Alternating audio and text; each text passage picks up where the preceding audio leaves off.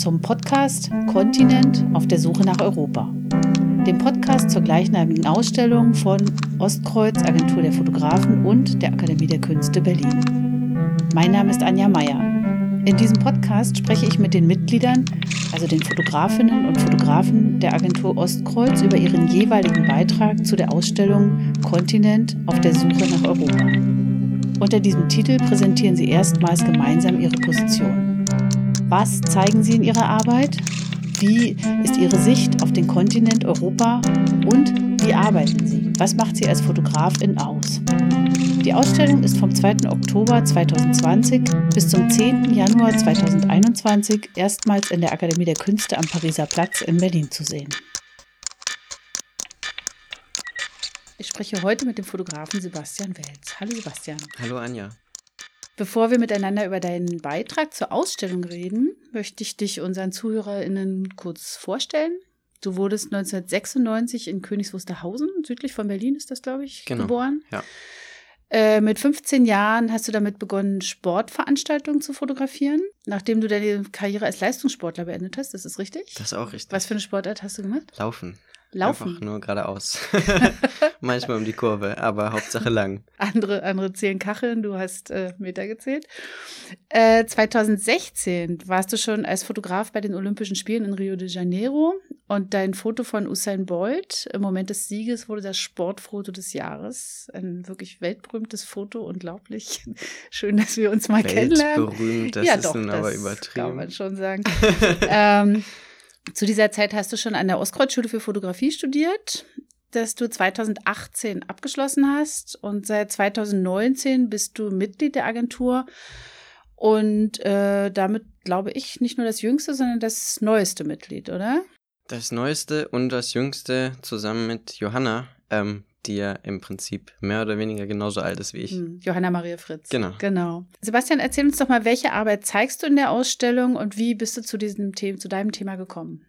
Ich zeige eine Arbeit, ähm, die über eine Region in Sizilien handelt. Ähm, und zwar im Osten, im Südosten Siziliens gibt es ähm, zwischen Syrakus und Catania, das sind so die Städte, die man aus touristischen Gesichtspunkten kennt, ähm, einen der größten Pole, petrochemischen Pole Europas.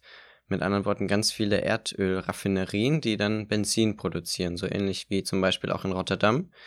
Ähm, und das ist quasi der Aufhänger meiner Geschichte, dieses gigantische Industriekonstrukt, das es seit den 50er Jahren dort gibt und ähm, für viel Geld, für viel Umweltverschmutzung und auch für gesellschaftliche Spannung gesorgt hat. Und ähm, ja, darum. Wie bist du geht's. darauf gekommen? Ich äh, wollte mich eigentlich viel, viel ähm, ausufernder mit äh, Erdöl und Europa beschäftigen. Und habe aber schnell gemerkt, dass es ein Thema ist, das so gigantisch groß ist, ähm, dass man es eigentlich kaum fassen kann. Ähm, Erdöl gibt es ja eigentlich praktisch gar nicht in Europa, außer ganz bisschen vielleicht in Norwegen. Ähm, aber ähm, ja, Europa ist ein Kontinent, der wahnsinnig angewiesen ist auf äh, Treibstoff, also es ist nicht nur ähm, ja, genau, auf mhm. Energieimporte. Und äh, darauf wollte ich meinen Fokus richten. Und ähm, das war aber, wie gesagt, ein wahnsinnig riesengroßes Thema, äh, das mich aber nach Sizilien geführt hat, zu eben diesen Raffinerien.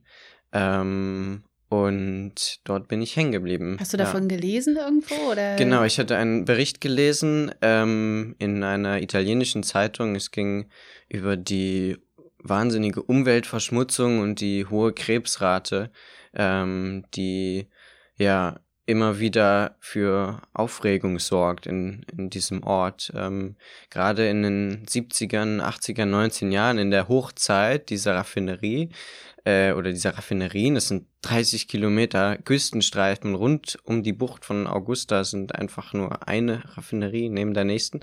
Ähm, also in dieser Hochzeit, in den 70er, 80er Jahren, da muss das wirklich äh, unvorstellbar schlimm gewesen sein. Es gibt da Berichte von regelrechten Asbestwolken, äh, die da so durch die mhm. Luft zirkulierten und das Wasser in der Bucht war teilweise rot ähm, wegen Quecksilberverschmutzung. Wegen und was, was für Quecksilber. Ach, Quecksilber. Quecksilber, mhm. ja. Das ist ein mhm. quasi ein Abfallprodukt ähm, der Industrie.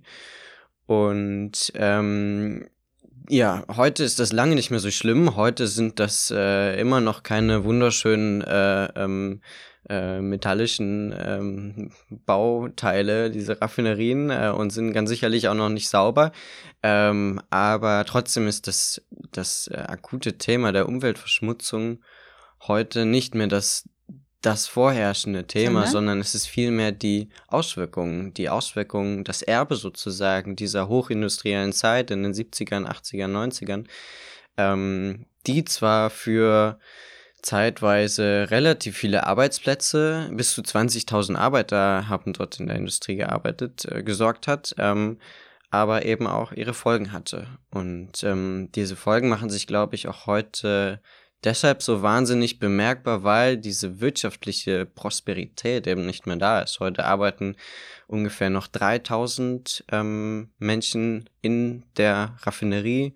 Ähm, es werden immer weniger Leute äh, ausgebildet und eingestellt. Viele, viele Jugendliche ziehen Richtung Norden. Ähm, und trotzdem ist, sind diese Raffinerien, ist die Chemieindustrie immer noch eine der, der Arbeitgeber schlechthin, weil ähm, hm. Ja, Tourismus gibt es dort nur ganz wenig. Ja, ist es, äh, kann man sagen, dass dieses Küstenstück sowas wie so eine abgehängte Region ist? Also das gibt es ja auch in Deutschland und in anderen Ländern. Kann man das so hm. sagen, aber im Grunde ist diese Region auch nur so ein, ein Sinnbild eigentlich für den gesamten Mezzogiorno, also die Region Süditalien ganz, ganz allgemein, ähm, die ähm, ja immer noch über diese große Kluft ähm, ja weint geradezu äh, zwischen dem reichen Norden und dem armen Süden. Hm. Ja. Ähm, auf den Bildern sieht man ja die Gefahr für die Menschen eher nicht. Es sind fast träumerische Bilder mitunter. Und es sieht auch ein bisschen aus wie in so einer klassischen äh, neuen äh, südeuropäischen Provinzstadt. Äh, was übersieht man leicht auf deinen Bildern? Also warum hast du die so angelegt? Äh, man, man fragt ja, ne? Man Zuerst geht vor die Bilder mal, und genau. denkt, okay, Dreieck des Todes, bitte wo? Ja, ja ähm, zunächst einmal ähm, ist das, was dort so quasi so rhetorisch Objekt ähm, der Begierde ist, nämlich diese Umweltverschmutzung, die Krebshutten. Es ist etwas, was man nicht sehen kann. Zum Beispiel sind auch die offiziellen Statistiken über, ähm, über die Krebsrate ähm, besagen, dass die Krebsrate in dieser Region zwar minimal erhöht ist, aber eigentlich gar nicht so dramatisch hoch ist oder dass man jetzt mhm. nicht sagen würde, okay, das ist jetzt wirklich ein, ein krasser Zusammenhang zwischen der Industrie und, ähm, und ähm, ja, der, der, der Krebsrate. Ähm, und wie kommt das? Warum, warum sind die Statistiken? Die Statistiken, das ist das große Problem, sind ähm, höchstwahrscheinlich richtig, weil äh, sie auch zertifiziert sind von so internationalen ähm, Einrichtungen. Ähm, praktisch ähm, ist es aber ein, existiert ein ganz großes Misstrauen, ähm, fast schon traditionell. Also ein Misstrauen, das natürlich von der Korruption herrührt, weil ähm, sobald man, ähm, ja, sobald es Korruption gibt oder in einem entsprechenden Ausmaß gibt, kann man immer sagen, okay, ja, diese Statistik ist natürlich ähm, gefälscht oder die hat die Industrie mhm. bezahlt oder so weiter. Ähm, und das macht es ganz schwierig, überhaupt zu sehen, was ist jetzt eigentlich wahr, was ist jetzt eigentlich Fakt. Es gibt eben diese Statistiken und die gehen bis hin zu Rhetoriken wie industrieller Holocaust. Und irgendwo in der Mitte liegt die Wahrheit. Und ja, das stimmt. Meine Bilder zeigen eigentlich ein sehr melancholisches Bild dieser Region. Mhm. Menschen, die Und sich versammeln. Genau. Menschen, die im Privaten sind, äh, Landschaften, wo quasi am äh, Horizont die Schornstein, die Schlote zu sehen sind. Äh, ja. Es hat was Träumerisches, aber es, es ist eigentlich eine Erzählung von Gefahr. Es ist eine ganz, ganz subtile Gefahr, glaube ich. Und ähm, ich denke, es ist immer wichtig, ähm, gerade wenn man fotografiert, dass man nicht irgendwo hinfährt und die Geschichte fotografiert, die man meint zu kennen oder die man im Kopf hat, sondern dass man fotografiert, was man eben sieht. Und das ist manchmal überraschend, auch insofern überraschend, dass es vielleicht nicht unbedingt immer so wahnsinnig viel ähm, mit der eigentlichen Geschichte zu tun hat, aber es hat eben seine eigene Realität und es eröffnet vielleicht noch ganz viele andere Welten, ähm, die auch wichtig sind, nämlich die die Welt des Alltags, die erstmal so ganz selbstverständlich erscheint, aber die wahnsinnig viel auch äh, zum Beispiel mit dem industriellen Erbe zu tun hat, ähm, weil am Ende ist der Alltag immer auch ein Porträt einer Zeit und das wird einem zumeist erst viel später äh, deutlich, wenn, wenn der Alltag auf einmal so was Exotisches wird, weil die Mode damals irgendwie anders war oder so in der Richtung. Und ähm, trotzdem glaube ich, dass gerade in diesem Alltagsporträt, in diesem Porträt von Zusammenleben, von Miteinander, von sich inszenieren, Feste feiern, ähm, dass darin ein ganz, ganz wichtiger Baustein jeder Gesellschaft liegt. Mhm. Und ähm, für mich war es erst lange schwierig, überhaupt zu verstehen, was dort überhaupt passiert. Ich meine, man muss sich mal andersrum vorstellen. Ein, ein Sizilianer käme jetzt in die Lausitz, ja, und äh, war noch nie dort und kann kein Deutsch und versucht jetzt ein Porträt zu machen über die Lausitz. Das ist einigermaßen absurd. Ähm, und ähm, insofern habe ich auch selber erstmal wahnsinnig lange gebraucht, um überhaupt zu verstehen, und ich glaube, ich habe es immer noch nicht verstanden, was dort überhaupt irgendwie passiert und wie die Mentalitäten der Leute funktionieren. Und ich, ich glaube, dann ist es wahnsinnig ja. wichtig, nicht zu sagen, okay, ich komme jetzt hier äh, äh, hin als, als der deutsche Bube und mache hier irgendwie ihr blöden Umweltkatastrophler, Mensch, äh, haltet euch immer irgendwie ähm, am Riemen oder so und äh, äh, alles ganz schlimm hier, sondern ich glaube, ähm, mir war es einfach wichtig, ein, ja, so eine Normalität auch zu zeigen. Aber du bist den Menschen ja, deinen ProtagonistInnen sehr nahe gekommen, finde ich, auf eine sehr persönliche Weise.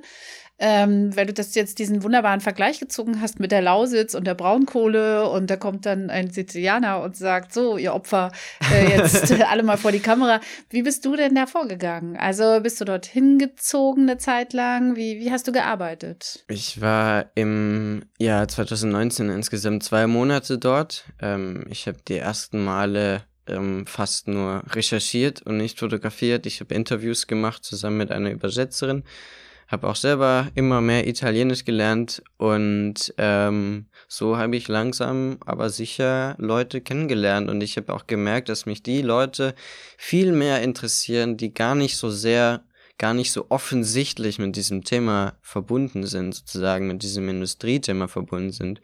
Ähm, und dass diejenigen viel mehr ähm, für mich viel mehr zu erzählen haben, die sich vielleicht gar nicht so sehr ins Rampenlicht stellen und äh, aktivistisch auf die Umweltproblematik ähm, aufmerksam machen, was auch extrem wichtig ist, sei an dieser Stelle mhm. mal gesagt, aber dass mich auch die Leute interessieren, die, die einfach, ähm, einfach so ein ganz normales Leben führen wollen und ähm, durch ja, ihre Gesichter und ihre Emotionen und ihre Gefühle auch wahnsinnig viel erzählen. Mhm. Das ist interessant, dass du das sagst mit den Gesichtern, weil äh, mir aufgefallen ist, dass äh, einige Protagonistinnen sich wie abwenden, also von der Kamera oder so halb abwenden, also nicht reinschauen, sondern auf mich wirkte das schamhaft, aber nach dem, was du gerade erzählst, ist das keine Scham, oder? Nee, Nee. Auf keinen Fall. Also die Bilder sind eigentlich alle, ähm, ja, nach viel, viel Zeit sozusagen mhm. entstanden. Und ähm, das Weggucken ist vielleicht gar kein Weggucken, sondern einfach nur ähm, ein irgendwo hingucken oder ein in die Leere gucken. Was mich ja interessiert, ist eigentlich das Verhältnis zwischen zwischen dem Menschen und dem Raum, also auch dem Menschen und seiner Umwelt letztlich.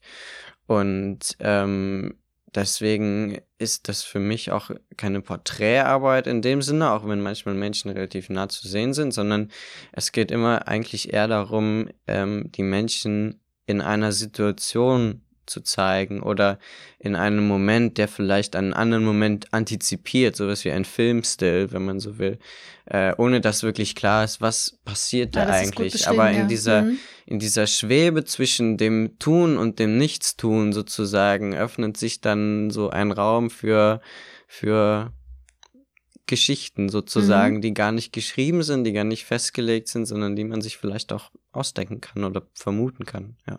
Wirst du dorthin nochmal zurückgehen? Ähm, wahrscheinlich schon. also, wir haben ja jetzt hier gerade Coronavirus-Plage. Mal sehen, wie das im Oktober aussieht, äh, wenn diese Podcasts veröffentlicht werden. Ähm, aber Stand jetzt äh, würde ich da wahnsinnig gerne nochmal hin. Ähm, über Ostern wahrscheinlich. Ja. Ja. Genau. Äh, was erzählt diese Arbeit über Europa? Du hast ja selber bereits so ein bisschen dieses innerhalb Italiens auch schon aufgemacht, diesen Konflikt ja. zwischen dem reichen Norden und dem verarmenden, armen Süden, äh, wo auch Korruption, glaube ich, ein noch stärkeres Thema ist. Ich glaube auch Mafia ist, glaube ich, auch ein genau. Thema in Süditalien. Ähm, was erzählt deine Geschichte aus Italien über Europa, also über das äh, große Ausstellungsthema? Wenn man einen ähm, Menschen in äh, Augusta zum Beispiel, also eine der Hauptstädte rings um diesen ähm, petrochemischen Pol, wenn man die fragt ähm, nach der Geschichte ihres Landes, nach der Geschichte von Sizilien letztlich, ähm, dann beginnen sie nicht etwa mit dem Ersten Weltkrieg oder mit dem Zweiten Weltkrieg oder so, sondern sie beginnen ganz, ganz, ganz früh ähm, mit, ähm, es gibt dort so archäologische Fundstätten aus dem, aus der Bronzezeit, aus dem 13. bis 15. Äh, Jahrhundert vor Christus. Ähm, und seitdem gab es Eroberung von Griechen, von Römern, von Arabern. Äh, alle waren mal dort, haben ihre Spuren hinterlassen, haben die Gesellschaft nachhaltig geprägt. Ich glaube, das ist ein ganz, ganz, ganz essentieller Teil dieser Arbeit, dass eben diese industrielle Geschichte, diese vergangenen 70 Jahre, äh, 1949 ist dort die erste Raffinerie quasi gepflanzt worden, wenn man so will, ähm, dass diese Geschichte eigentlich nur winzig kurz ist, dass ähm, alles, was davor kommt, das, was ja. davor kam, für für die Gesellschaft, für ähm, die ähm, für das gesellschaftliche Konstrukt viel, viel, viel relevanter ist als eigentlich nur 70 Jahre Raffinerie. Ähm, das ist interessant. Das Woher nehmen denn die Menschen dort dieses? Also das ist ja tatsächlich so, wie du es. Ja. Ist auch meine Wahrnehmung. In Mitteleuropa sehen wir das ganz anders. Also wir sehen in kurzen Sprüngen, wir sehen Kriege, wir sehen das letzte Jahrhundert, wir sehen die industrielle Revolution. Jetzt sehen wir vielleicht die künstliche Intelligenz. Also es vollzieht sich sozusagen auch immer nur so in Hauchen ja. der Geschichte. Äh, wie kommt das, dass äh, deine Protagonistinnen in Sizilien sich sozusagen im Kontext äh, von Jahrtausenden sehen können und dass sie, glaube ich, äh, zu, so zu verstehen, dass sozusagen diese äh, äh, äh, Industrie bei ihnen quasi auch nur eine Episode ist, oder? Habe ich das falsch verstanden? Ja, eine sehr nachhaltige Episode natürlich, mhm. aber äh, sicherlich auch zeitlich gesehen einfach nur ein, ein, eine wahnsinnig kurze Zeit. Ähm, Gute Frage. Ähm, ich kann es mir noch nicht so richtig erklären, aber ähm, natürlich, wenn man einmal in Sizilien ist, merkt man, dass man einfach umgeben ist von all diesen Geschichten, auch wenn das vielleicht nur so ganz unterbewusst passiert, aber wenn man einmal durch so eine Stadt wie Palermo läuft oder so und ähm, sich fragt, wann alle diese Gebäude mal gebaut wurden, die so verfallen aussehen, aber so ein so eine Aura von von Jahrtausenden haben, dann ähm, versteht man das vielleicht eher, als wenn man ja, wenn man durch ähm, eine Plattenbausiedlung in Marzahn läuft oder so, die mhm. es natürlich auch dort gibt. Ähm, Gerade durch die Industrie sind wahnsinnig viele Arbeiter dorthin gezogen und mussten auf einmal wahnsinnig viele Wohnungen gebaut werden. Und dann sind ringsrum um uralte Stadtkerne, wie zum Beispiel den von Augusta, auf einmal ähm, so Plattenbausiedlungen, äh, Vorstadtsiedlungen entstanden. Und ähm, dann gab es die Situation in den 50er Jahren, ähm, auf einmal gab es wahnsinnig viel Arbeit in der Industrie. So die eine Hälfte blieb ähm, ja, ähm, Farmer oder, oder Fischer und die andere Hälfte ging in die Raffinerie und das hat für so einen großen gesellschaftlichen Cut gesorgt, aber das gesellschaftliche Fundament ist halt viel, viel, viel älter. Mhm. Und äh, insofern ist das, glaube ich, auch für diesen Europakontext wahnsinnig wichtig. Mhm. Ich meine, wir reden ja immer darüber, dass Europa so ein, so ein Konstrukt ist und wo ist eigentlich der Zusammenhalt und so. Aber letztlich das muss halt einfach entstehen. Das entsteht über, über Jahrhunderte, Jahrtausende. Ich meine, ich bin jetzt ähm, 23, also ich habe eigentlich keine Ahnung, wie sowas entstehen kann. Ich kann mir das überhaupt nicht vorstellen, aber klar ist, es braucht auf jeden Fall auch einfach wahnsinnig viel Zeit. Ähm, hm. Ja. Du bist ja für deine Arbeit auch sonst viel unterwegs. Also du hast in England, Jordanien und zuletzt in Hongkong die Proteste fotografiert. Verstehst du dich als Weltbürger oder als Europäer oder gibt es da dazwischen eigentlich gar keinen Widerspruch? Als wer, wer bist du? Äh, nee, zwischen Weltbürger und Europäer, glaube ich, gibt es äh, nicht unbedingt einen Widerspruch. Ähm, aber wer bin ich? Das ist, äh, ist eine gute Frage. Ich glaube, Europa ist tatsächlich ein Begriff, mit dem man sich oder mit dem ich mich gut identifizieren kann weil er eben im Grunde noch nicht ausgeformt ist, weil er eigentlich ein Begriff ist, der der gerade vielleicht in der Pubertät ist, vielleicht auch erst sowas wie ein, ein, ein Baby ist, aber Europa, ich meine, Europa war geprägt von ganz, ganz vielen Nationalstaaten, die immer irgendwie als, als Nation ähm, agiert haben und auf einmal nicht mehr. Ich glaube, wann wurde der europäische, die Europäische Wirtschaftsgemeinschaft eingeführt, 1957 ja. oder so, mhm. keine Ahnung. Mhm. Äh, das ist ja etwas geradezu Revolutionäres und Neues irgendwie. Das ist interessant, dass du sagst, dass es sozusagen etwas äh, quasi, quasi Pubertäres ist. Ja. Während äh, Menschen meiner Generation, die, also Babyboomer, die aus den 60ern kommen, sich eher fragen, äh, geht das Ding gerade den Bach runter?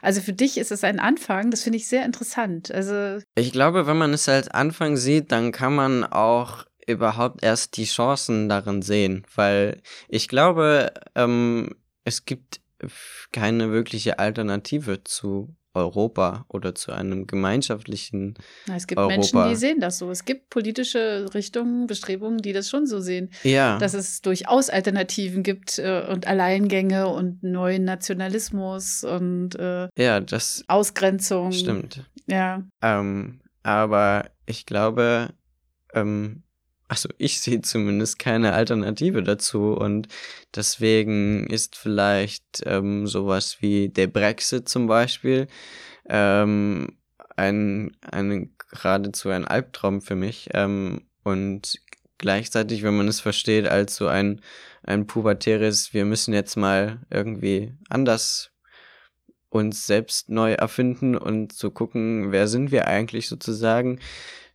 dann ist es auch vielleicht wieder ein, eine Chance, etwas, äh, etwas Zukunftsgewandteres, ja. Hm, das ist schön zu hören. ähm, ich möchte dich gerne noch mal was zu deiner Arbeit insgesamt äh, fragen. Ähm, deine Fotografien bestechen ja durch, durch technische Genauigkeit und dabei aber auch so einen sensiblen Blick. Wie kommst du deinen ProtagonistInnen eigentlich so nah? Wie machst du das? Also jetzt äh, gerade über Sizilien hast du ja erzählt, aber du hast ja schon äh, ein ganz schönes Werk vorzuweisen. Und äh, wie machst du das? Tja, wenn es da so ein Rezept gäbe. ähm, ich glaube, ich, du musst die Frage nochmal stellen. Ich dann, fra dann frage ich es mal andersrum. Also du bist äh, ein junger Fotograf. Ja.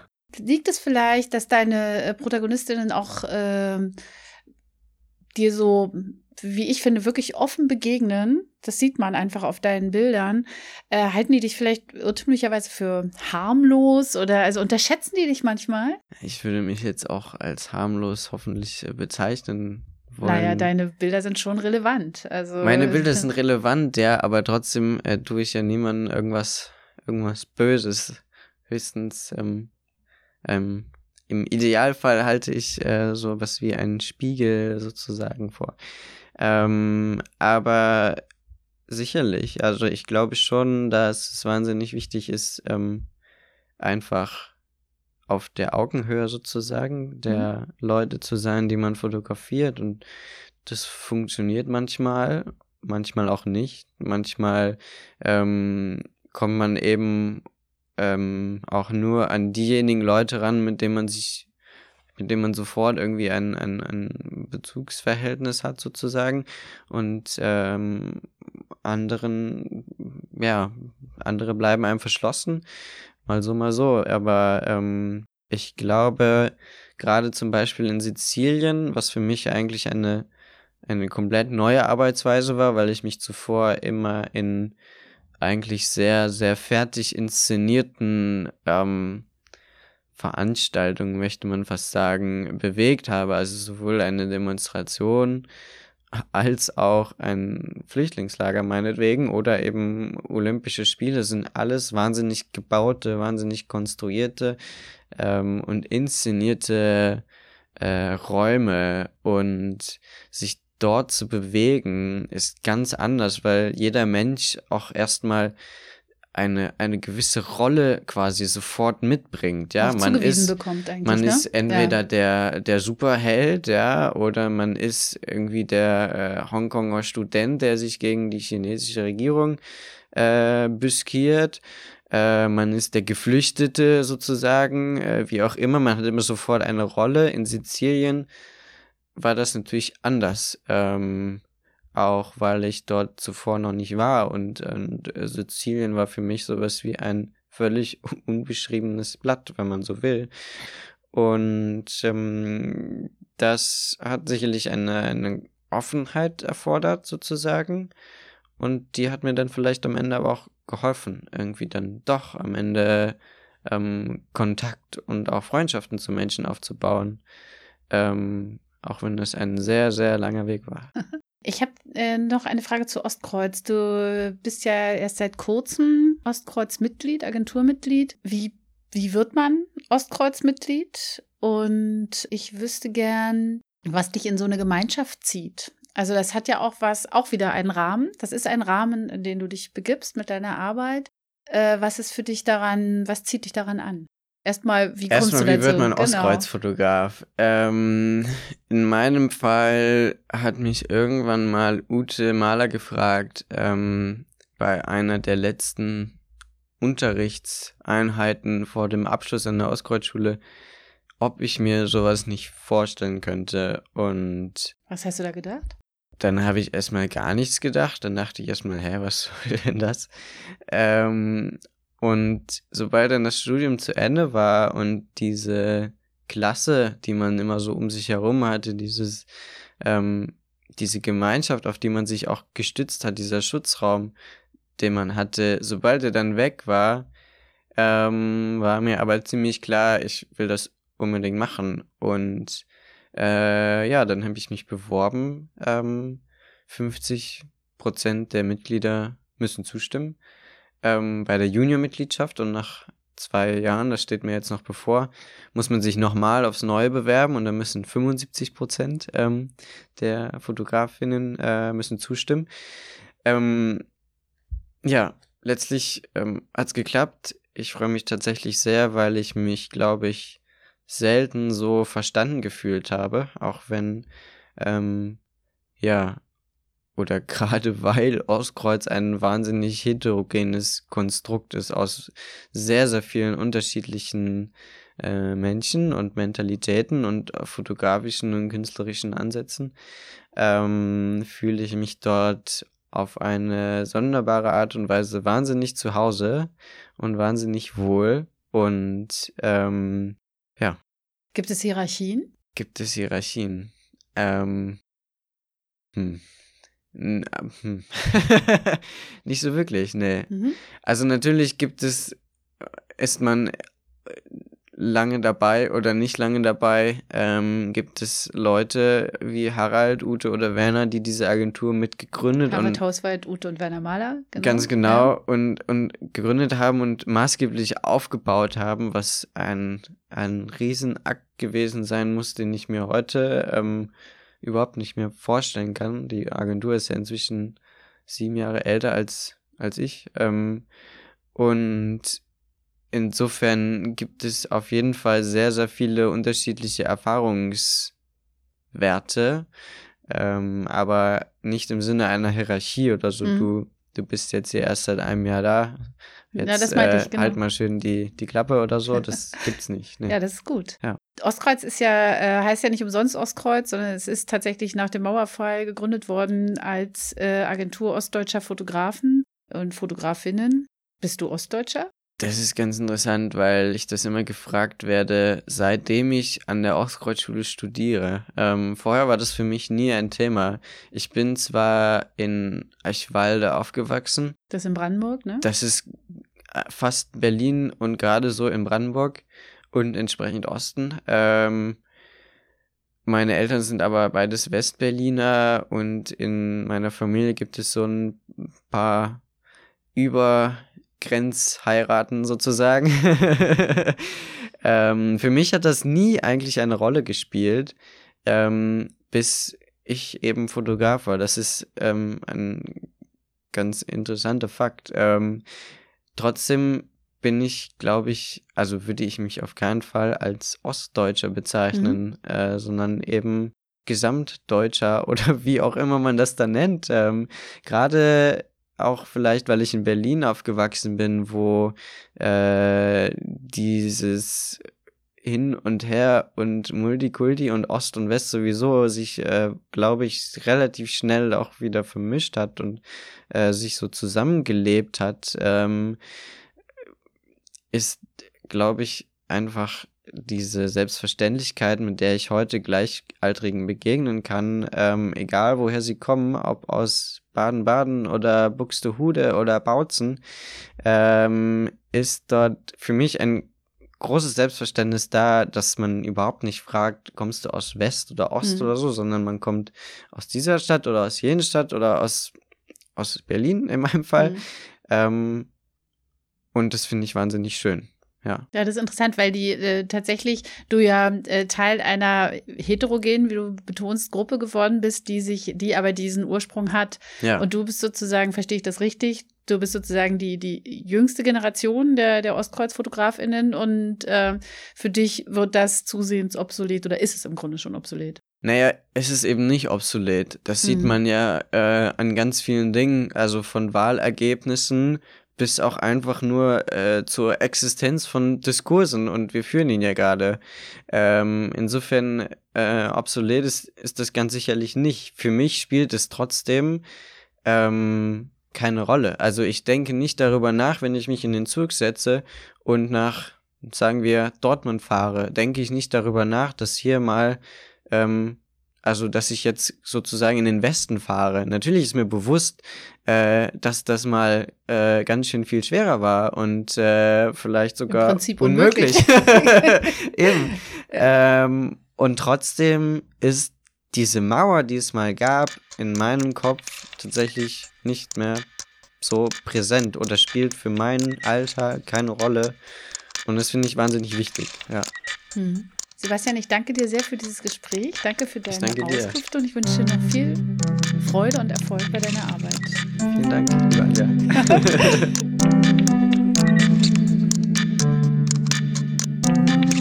Das ist der Podcast zu Kontinent auf der Suche nach Europa. Eine Ausstellung von Ostkreuz, Agentur der Fotografen und der Akademie der Künste Berlin. Redaktion Anja Meyer und Thomas Winkler. Produktion und Musik Nikolai Kühling. Danke an die Taz, die Tageszeitung, für die Nutzung ihres Studios im Auftrag der Akademie der Künste Berlin und Ostkreuz Agentur der Fotografen.